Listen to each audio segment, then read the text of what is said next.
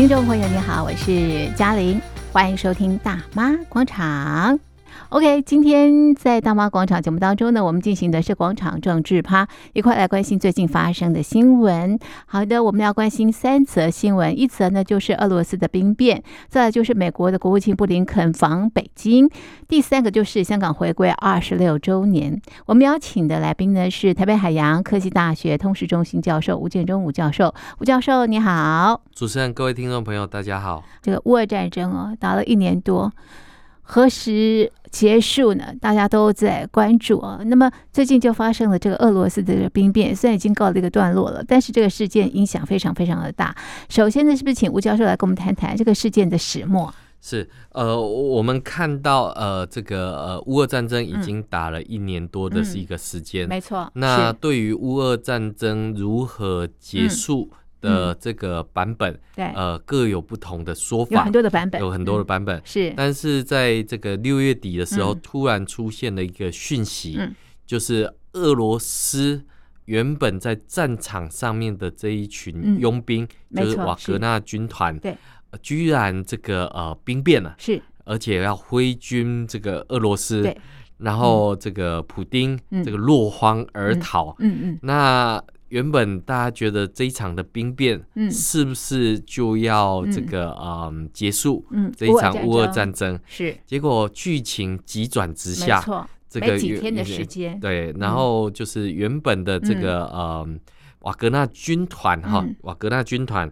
那他们呃就是宣称呃这个。这个兵变的这个行动就不用再进行下去。嗯，那呃，其实我们看到在这一次的这个呃兵变的行动里面哈，呃，他的武装行动的目标主要是说要撤换俄罗斯国防部长绍伊古，还有参谋总长嗯呃格达西的西莫夫。嗯，但是呃，我们看到这个俄罗斯军方说，呃，这个是普丁总统的职权。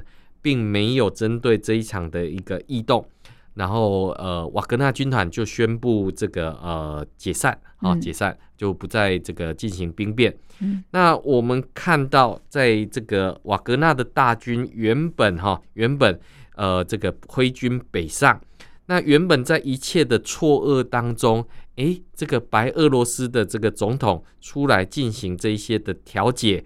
然后获得了普丁的同意，达成了这一些协议等等。嗯、那甚至于这个瓦格纳军团的这个领导人，嗯，这个普利戈金本人也将前往俄罗斯。嗯、那这一场活动就这样子结束了，嗯、是非常非常的这个戏剧化，是呃，也有人称为闹剧了哈。哦、那当然呃，我们可以看到，就是说，在这一场乌俄战争延宕的同时，哈。嗯呃，其实有许多的这一些呃思考，嗯，那甚至于我们可以看到其中一个说明，就是为什么他们要这个呃北上，嗯，为什么要兵变，嗯，其中一个理由说，呃，这个好像应该要给的这个薪水，嗯，没给，没没没没给，所以这个觉得不开心，是，所以就决定这个挥军北上，是，哦，要清军侧，哦，这个代表是普丁。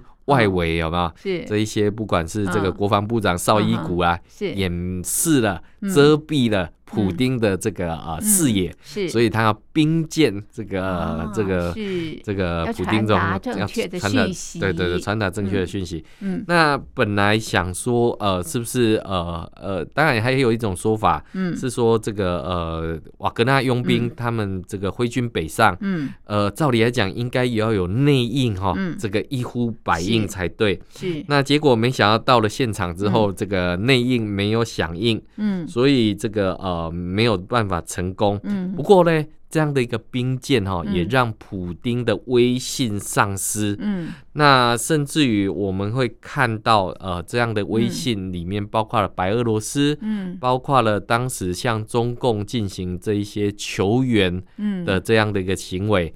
那也让外界知道，这个俄罗斯现在的状况其实是并不好的一个状态。是，那因此就有各种不同的一个思考出现了。嗯，就是第一个当然就是瓦格纳集团为什么要这样的一个兵舰？是哦，这个原因这个非常的戏剧化。嗯、那其二，当然我们会看到，其实如果我是普丁的话，嗯、我也不会再相信这个瓦格纳集团了。是。是那接下来，当然大家思考就是，那这一场的这个乌俄战争还怎么继续下去？那更不要讲说，那其他国家怎么样从这一场兵变的。事情当中能够得到这个呃教训，嗯，或者得到一些思考的一个情况，对，因为我们知道哈，其实呃，在过去里面哈，在过去里面，其实这一场兵谏，大家就想到了中国历史哈，因为大家历史其实也都还非常的不错，嗯，那其实我们可以看到呃，这个嗯。俄罗斯出兵乌克兰，嗯，大家也在思考是习近平到底会不会这个武力进犯台湾？嗯、是。而这一场兵变哈，我我们大概可以这样子思考，然后对习近平来讲，一定深有启发。嗯，好，为什么深有启发呢？有感触吧？这个这个这个吓死解放军了，吓死共产党了。是是。因为我们知道哈。这个其实读过历史的都知道，历史上面有什么清君侧啊、嗯、兵变啊，嗯、或者是秦王的这些典故都非常的多。那我们大概一辈子哈也很难看到几次的兵变。是，这好不容易看到这个兵变的时候，突然间本本来要写评论哈，突然发现例子实在是太多了。是，是，哦，我们看到从例子上面来看的话。嗯中共有林彪的事变，哈、哦，林彪的事件。嗯、那甚至于我们看到当时的董卓入京，哈、嗯，董卓入京，曹操挟天子以令诸侯，嗯、唐朝几乎每一个都是政变史。那唐朝的安史之乱等等哈，几乎找不出几个皇帝是没有被政变过的。好，不管是像这个赵匡胤的这个陈桥兵变，嗯，这个明成祖的靖难，李自成的进京，吴三桂的这个起兵，那可以说是哈几百个典故都写不完。但是就是没有一个哈可以和平转移政权的这个说法。所以呃，我们看到如果说。这个瓦格纳集团这个兵变，这个普丁的话，嗯、那习近平如果要进犯台湾的话，嗯、历史上面的典故这么多，其实就光吓就吓死了。嗯、不过我们当然也可以看到哈，嗯，就是说，毕竟瓦格纳军团其实是一个佣兵的一个制度。那当然，在乌克兰战场上面来讲，照呃，就是就我们的观察，现在有。俄罗斯的正规武装军，嗯，还有车臣的武装部队，嗯，还有瓦格纳集团的三股力量。那车臣武装部队有拿下了一个战略要地马里乌兰，嗯，那瓦格纳也拿下了战略要地巴赫姆特，嗯，那这样的一个战略要地里面，其实我们会看到哈，就是呃。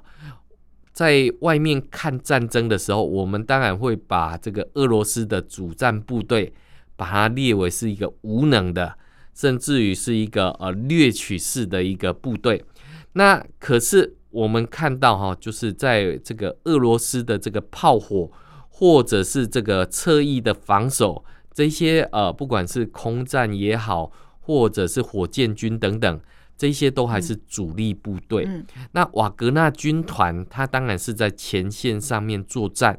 但是如果没有这一些呃，不管是空中的掩护，或者是炮兵的这个呃这个加持，嗯、那这一些呃军团要往前推进的话，恐怕不没有那么的一个顺利。嗯、那佣兵当然就是站到前线去作战。嗯那有可能有很多的这一些死亡，嗯，但是我相信哈，对普丁来讲，话一些国安武器哈，包括像核弹啊等等，这一定还是国掌握在正规军的这个手上。比如说这个呃，像法国也有佣兵嘛，对。可是比如说像法国的空军也好，或者是核弹都不会由佣兵集团来这个、嗯、呃来这个掌握。呃、掌握那所以其实呃这些佣兵其实是比较没有这种呃这个叛变的这种本钱呐、啊。嗯嗯、但是呃中共体制哈，我们反过来看，嗯、中共体制没有什么佣兵是。但是有佣兵的教练团，嗯，这几年其实我们看到中共吸取了不少的哈西方的这些拥有航母退训的这些退役飞行员，然后让啊解放军能够从西方的作战思维上面来学习到这些的战略。所以解放军没有佣兵，好、嗯，解放军是必须要自己站上前线去的，他不能像瓦格纳集团一样这个推在前面。嗯、所以我们就可以看到哈，哦、这个呃，在去年是。中共的这些军校的录取分数哈，要满招比前年。大前年降低降低了五十分左右才满招，哦，那那今年今年听说这个呃这个加录取分数会再降低，为什么？因为这个很多。二孩一胎化的父母不希望自己的小孩去白白送死，而且中国又没有像这个瓦格纳军团这样的一个佣兵制度，这个解放军都是要这个呃亲自上战场的，但是到底能不能打胜仗，是。会不会打仗等等哈，这些都是很多大陆的这些家长一直很怀疑的一个情况。嗯，所以我们就可以看到，就是说。在这一次的这个兵变的这样的一个呃过程里面，当然呃，从我们刚刚前面提到的，就是到底能够得到什么样的教训，或者是什么样的一个经验。嗯嗯。其实我们看到现在这个乌克兰正在反攻当中。而我们看到普丁不会再相信瓦格纳军团的时候，嗯、那没有人要在前线上面作战，嗯嗯、所以我们现在看到这个俄罗斯的作战方式改为飞弹袭击的这样的一个方式的时候，嗯、会更加惨无人道。嗯、而西方对于乌克兰的这个武器，嗯、还有这些军事的援助越来越多的时候，嗯、那呃，希望能够以战。逼和哦，能够在这个年底之前把这一场的战争给结束掉，因为对俄罗斯来讲，对中共来讲。这一场乌俄战争不是迅速结束，嗯、反而打成了一场持久战的一个情况，嗯、打成一场消耗战的一个部分的时候，那对于这两个国家来讲，嗯、都是一个非常大的一个威胁。嗯，包括了我们看到这一次这个呃，嗯、这个瓦格纳军团的这个兵变之后，嗯、俄罗斯居然是向中国小老弟来进行这个求援的这个情况。那如如何不被拖入这一场战局里面？嗯嗯、如何能够不呃这个在这个乌俄战场上面能够继续站在旁边观看？这个大概是中国大陆领导人、嗯、他们不断的这一些呃想要撇清关系的情况。可是乌俄战争，乌克兰的这个反攻迹象已经出现，嗯、而俄罗斯开始节节败退的时候。那没有一个向心力的一个军团，如何能够打胜仗？嗯嗯、那我想这个是呃非常困难的一个情况，嗯、而且这个呃军饷没有及时到位，嗯、这个军心涣散的情况哈，这个也可以说得出来，也可以看得出来，嗯、这个俄罗斯的正规军哈为什么要不断的征兵，嗯、不断的去调集这个年轻人上战场？嗯、这个其实就可以看出来，这个乌俄战争。俄罗斯已经在劣势当中。是哎，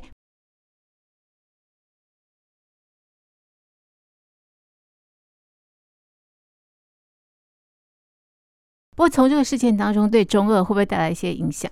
是我相信，对中俄的关系来讲，一定会造成一个巨大的影响。嗯、因为对普京来讲的话，呃，这个我被兵变的同时，嗯、你中共居然袖手旁观，划清界限，居然划清界限。居然在各种的宣称里面，讯息上面对普丁来讲是错乱的。嗯嗯、那所以对普丁来讲的话，这一个呃，这个中国小老弟，已经不是当年那个听话的小老弟，这个是已经非常清楚的这个态势。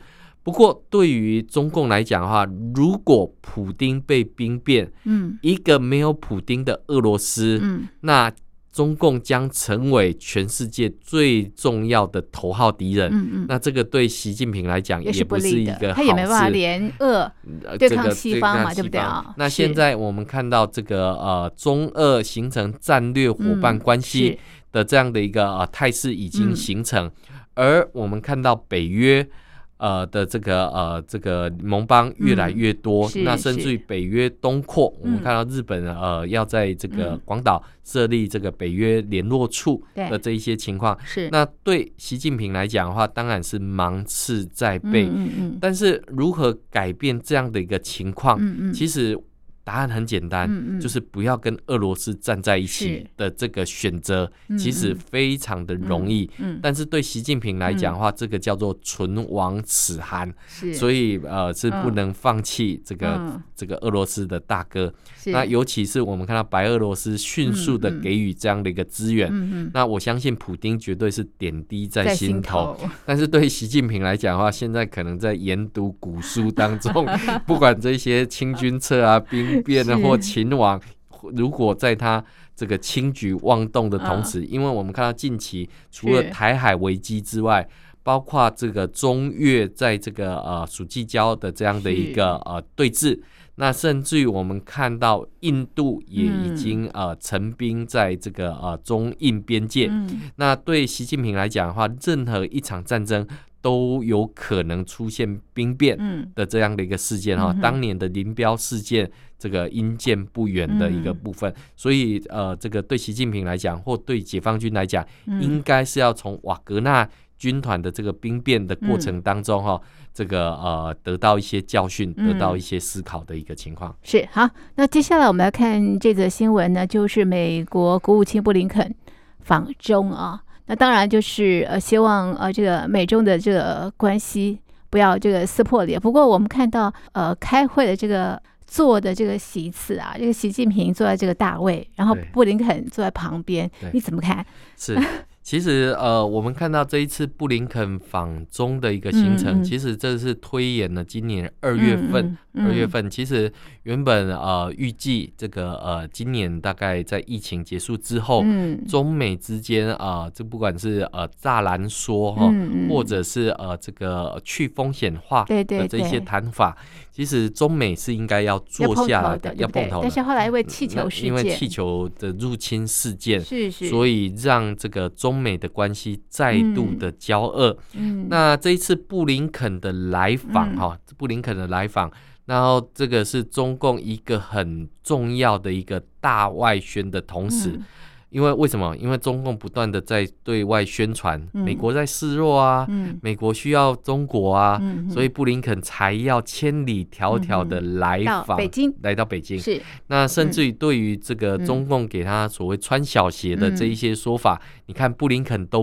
不以为意。嗯、那其实我们看到这这一些宏观叙事的背后，嗯、其实中共是掩饰了一个。呃，情况，嗯，什么情况？嗯、就是中共现在经济下滑的一个情况。嗯、那布林肯的来访，如果是一个很重要的契机的话，嗯、那对于中共的经济，当然是有方法跟有、嗯、呃这个解方的一个部分。嗯、是但是中共向来就是呃丧事当喜事办，哈、这个明明自己经济就已经下滑，哈、这个呃通货。紧缩的情况非常严重，近期这个人民币贬值的情况，离岸人民币已经贬到七点二几了的一个部分。那整个呃外资不断的离开中国大陆，那这些中共是绝口不提，中共只提布林肯要来访了。呃，而且哈，前面那个不光彩，对，因为因为我觉得他基本上就是掩饰这样的一个呃中国经济下滑的一个个情况。那有人讲，那布林肯干嘛要示弱？是这个美国干嘛要这个呃积极的跟中国来进行对话？对，对，对，其实呃，国际政治应该是这样子的哈，嗯、就是说呃，哪怕是交战或交恶的两国，嗯、其实在这个呃民主国家里面，嗯、都会希望争取到最后一丝一毫的这一种呃这个呃扭转方向的这一些可能。哦，我所以我们看到像西方社会就会建立起这种热线，好、哦，这、嗯、这个、如果有紧急状况的话，我们可以打热线沟通。嗯、那甚至于，即便即便推到最坏、最坏、最坏的情况，嗯、如果说比如说各民主国家要交战的话，嗯、也要经过国会的这一些同意，嗯，然后才总统才取得这个呃这个授权，授权，然后这这个情况。是是可是对于独裁国家呢？那独裁国家的领导人想要做什么？对啊，主席说了算。普丁要出兵乌克兰就出兵了。对，俄罗斯的这个出兵让全世界这个恍然大悟。这个独裁者，你根本不用去跟他讨论。为什么？因为他想要做什么就做什么。金正恩也是一样，习近平也是一样。所以呃，一定要穷尽所有可能，知道他的意图到底是什么。比如说，西方社会就很想知道啊，在现在成品的时期，这个经济发展的时期。你中共造这么多艘军舰，到底要干嘛？嗯嗯、我一定要知道你的意图嘛。那你为什么也要拼命的穿越台湾海峡，要去侵扰这个日本的防空识别区？对对对，你到底要干嘛？所以，所以对于民主国家来讲，我一定要知道你的意图。我总想听听看你是怎么说的，我不要猜。这个这个情况，所以一定要去知道他的意图。是，所以我们看到那要坐下来谈，坐下来谈。但是这个绝对不是示弱，而是为了争取和平的最后的机会。是，结果中共的大，因为美中撕破了也不是美中两个国家的事情，对不对？对，它影响所及是全球全球的一个情况。嗯，那结果呢？我们看到中共就是最常做这种啊，这个呃，丧事当即事办。所以我们看到这个抢在这个布林肯来访之前，嗯、习近平先见了这个比尔盖茨，嗯、欢迎这个中国的老朋友来。嗯嗯、那结果这个布林肯风尘仆仆来到这个、中中国大陆，呃，当然有些人会观察什么没有红地毯啊，哦、对啊，然后座位的这一些方式啊，甚至于我自己还看到，照理来讲，这个呃，中共的这个王毅在迎接布林肯的时候，哦、照理来讲。应该是哈，应该是，比如说秦刚，他们应该这个摄影的镜头应该是呃这个呃布林肯走向这个秦刚，对，还是说这个呃秦刚趋前去迎接这个布林肯？我们看到中共的叙事里面是布林肯下车前往去跟这个秦刚握手，是是，那你就可以看得出来，连这种呃这个画面都要形成，好像是美国。到中国来寻求避免冲突的这种方式，其实对这个布林肯来讲，当然是点滴在心头。但是呢，我们看到在这个美国大使馆会后的这个记者会，嗯，这个因为魁违五年，再有这个美国的国务卿来到这个中国大陆这个参访。这个美国大使馆的这些馆员去把中美两国的国旗拿出来，用熨斗烫一烫的这个情况，这说明了什么？中美的关系真的不好。是，然后这些奏折呢，用这些这个熨斗也烫不平。是，所以这个其实有另外的这个弦外之音。那更不要讲，在之前的阿拉斯加会谈的时候，当时的这个外。这个国务委员这个杨洁篪对。的那种这个完全违背外交礼仪的这种这个呃说法，当时的布林肯就讲了一句话：你们绝对不要得罪美国的这样的一个说法，让很多当年的这些小粉红都开心了。这个好像中国站起来，但但是问题是。从这那一次的这个阿拉斯加会谈之后，嗯。嗯、整个美国的制裁、国际供应链的退缩，嗯、整个让中国的这种呃经济开始不断的下滑。再加上自己中国中共的这些监管之后，嗯、其实你就可以看到，呃，在这个布林肯访中的这个过程当中，嗯、那中共是用了许多的这些宣传的伎俩。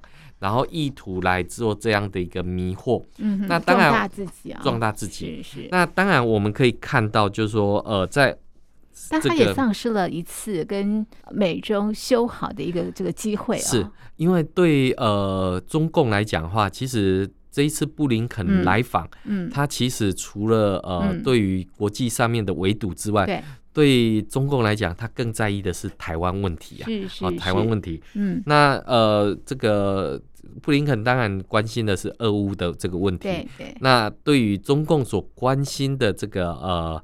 这个所谓台海的问题上面，他还是重申美国的这个立场。对，那重申美国的这个立场里面哈，其实我们看到过去里面中共总是讲一中原则。嗯，那现在国际社会只要中共一讲一中原则，嗯，那个美国或西方社会就是很简单啊，那我们就谈谈一中政策，就好像你在那边念紧箍咒，我就是这边念一点心经给你听听。那对。中共来讲的话，他其实呃就是希望这个中美国不要干涉到他的这个内政的这个部分。但是我们看到这个关于这个呃这个布林肯的这一些谈话里面，他把这个台海的问题，或者是呃台湾议题的这个部分来讲，跟国际供应链的这些重组，是把它把它放在同一个格局里面。也就是说，过去的这种所谓的台海问题。台湾问题的国际化，这个已经不是中共能够去解决的。国际为了让台湾的供应链能够稳定的啊这个呃突破，所以维持台海和平，等于是维持民主供应链的这个稳定。所以这个布林肯也讲得非常的清楚。可是中共似乎也没打算听这一些的，听不进去。所以我们就可以看到一件事情，就是。呃，布林肯这个回到美国之后，嗯、美国马上又寄出这个 NVIDIA 的这个呃禁令，嗯，这个日本也进出半导体的这个出口禁令，是。所以这一场的会谈有没有效果？嗯，那我们就可以看到中共的这些回应，其实让美国呃想要保护特定产业的这样的一个做法，是。上面是呃更更坚更坚决的一个部分。那更不要讲说，我们可以看到哈，这个这个布林肯回到美国去之后。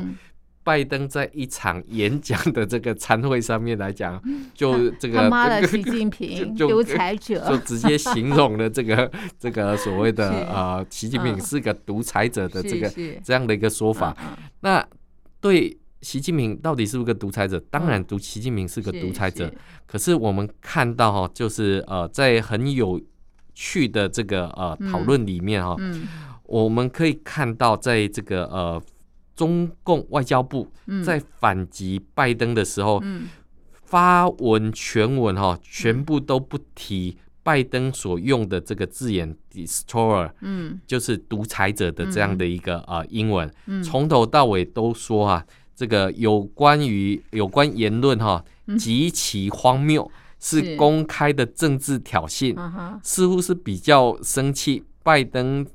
提间谍气球的这件事情，是那这样子，反正习近平不知道。对对，他说这个呃，此地无银三百两的一个部分。其实过去土耳其总统也曾经被拜登称为 destroyer，嗯，那当时他也非常的生气。嗯嗯。但是我们其实可以看到啊，像过去这个民运人士在这个骂毛泽东是秦始皇独裁者的时候。毛泽东当时是说：“我们一贯承认，可惜的是他们说的不够，往往要我们加以补充。可是现在的习近平呢，是。死也不承认自己是个独裁者，而且也不准别人 说。他是个独裁者。所以我们可以看到，习近平跟毛泽东啊，真的不不这个没有毛泽东的坦然。对对，那所以你就可以看到这个呃布林肯这个呃访中。”那中共的这个外宣就说啊，这个西就布林肯啊，美国是来修补这个关系的。是，但是除了我们刚刚讲的这个马上祭出禁令之外，这个拜登的这个呃这个一演哈，这个演说的这个独裁者的这个部分，马上又把这样子的呃所谓的呃原本他宣称的这个美中关系修补或美中关系的这种呃这个恢复，这个又重新狠狠的打了一巴掌的一个情况。所以，我们就可以看到哈，这个呃，对布林肯来讲，这一次的访华当然有三个主要的目的。嗯，第一个就是建立起中美的这种呃沟通渠道，是避免产生误判跟误解，确保双方之间的竞争不会导致冲突。嗯，其次，他认为透过这一次的访问，中美两国可以就深刻。分歧的双边或全球议题展开直接面对面的磋商，从而保持大家都有清晰的认识。最终，他认为这一次的访问可以呃，在符合共同利益的情况之下，包括在气候变化、全球经济稳定。全球健康等等议题来加强合作，所以美国的态度非常的清楚，他、嗯、是来寻求合作，嗯、但是这个寻求合作是对国际社会是有利的。那所以我们看到在 G7 上面，为什么呃、嗯、美国原本讲的这个冲突竞争合作？改成所谓的去风险化的一个部分，而这个去风险化也得到了欧洲的这样的一个认同，而中共却坚持他的这个政策方向毫无改变的时候，是把自己逼进了这个呃死胡同里面，会造成了一条死路的一个情况。而台湾是中共关切的一点，但是如果没有一个强大的经济力，那中共对外的这一些武器，或者这一些宣称，将会是苍白无力的一个情况。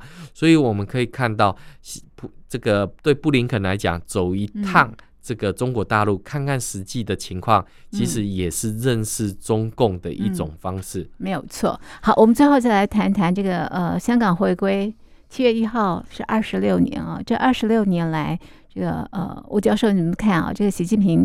怎么样治理香港？它的方式是什么？是呃，其实我们可以看到啊，就是对于这个呃香港的一个部分，嗯、那如果说呃对于这个中共的治理之下的香港，嗯、当然我们现在看到的部分是香港呃比较没有这些呃。抗议事件，对，但是我们其实也看到，包括像中共乐见的嘛，对，当然是中共乐见，不过依然还是有一些零星的哈，零星的这一些呃这个抗议事件，或者是哦，我们看到七一的游行，当然没有办法像过去一样，可是还是有这些零星的抗议者这个走上街头的一个部分，但是这一次的这个呃这个七一。的一个时间点，那港府当然也有一些呃讯息上面的一个揭露，嗯，包括了我们看到有许多的港人出走的这个情况，嗯，嗯那对于这个呃香港特区政府，他特别表示的是，嗯、呃，虽然有一些人口的一个离开，但是对于粤港澳湾区哈，也就大湾区的政策。及时的呃弥补了这样的一个香港人力的这一些空缺，嗯、也就是说所谓的中港融合不是呃这个进行式而已，嗯、可能已经是完成式的。嗯、那所以我们会看到，就是说呃对于呃一国两制的香港，嗯、现在已经是一国一制的情况之下，嗯、如何能够有更多的这样的一个呃资料的一个展现？那这一块当然也是我们可以看到的一个、嗯、呃思考，不过对于呃港人的这种离心离德，好、嗯。哦，那很多的老师离开，嗯、或者是退休。甚至于就是不再管政治，嗯、那许多的这些抗议者被关押在这个、嗯、呃牢笼里面，嗯，好、哦，那我们甚至于看到国际社会也给这个呃苹果日报总监这个李志英的一个良心者的这样的一个呃称号，嗯，其实都可以看得出来，对于这个呃香港政治经济的这种无力感。尤其是如果呃这个近期有走访香港的一些呃情况，嗯、他们都发现香港的经济下滑了，嗯、是。那甚至于中港的矛盾正在加深当中，嗯、而不是融合当中。比如说我们看到李家超要代替华这个国泰的空服员来进行这样道歉，道歉一次不够，还要道歉三次。嗯、那这这个港府寄出了五十万张的机票免费。暑假旺季到来，现在的香港的这个观光，还是没有办法恢复到过去的这样的一个容容景，那只能寄望于中共的这些输血。嗯嗯，那这些的输血其实是徒劳无功的，因为香港自己本身的体制经济。过去是来自于自由贸易港的这样的一个概念，嗯、而现在的这些自由贸易呃的这些呃国际厂商开始都转移到新加坡，嗯，转移到台湾来的同时，嗯，那香港已经呃不是过去的这一种呃金丝雀的这个部分，那所以我们看到对中共来讲。这样的香港是他要的香港，嗯嗯、是一个长治久安、嗯、对中共而言的香港。嗯，但是这样的一个稳定的香港，却不是、嗯、呃国际社会所乐见的这样的一个香港。嗯、所以呃，港区国安法施行之后三年的时间，嗯，呃，这个当然我们看到。呃，给中共有许多的启发跟启示哈，嗯。嗯、包括现在在中国大陆境内的这一些呃，不管是反间谍法或者是爱国教育法等等，嗯，香港做的不够的地方，中国大陆境内正在补齐当中，嗯、所以我们就可以看到这个呃，中共立母法。然后各地跟上的一个情况哈，所以呃，这个香港回归二十六年，嗯，其实呃，不管是在吸引学生、一流人才，或吸引经济的这个发展、产业的发展，嗯，其实都没有像像过去的一个情况。那现在的香港正在融入大湾区当中。那未来可能也不再有香港的这样的一个称号，嗯、香港可能只是一个地名而已的时候，嗯那这样的香港其实、嗯、呃就可以看得出来，中国共产党是把这样的一个、嗯、呃呃闪亮发光，是变成了一个暗淡无光的香港。嗯、对，东方之珠不在了啊。OK，好，这是我们呃讨论的这个新闻呢，我们就进行到这里。非常谢谢听众朋友的收听，也谢谢吴教授的分析，谢谢您，谢谢。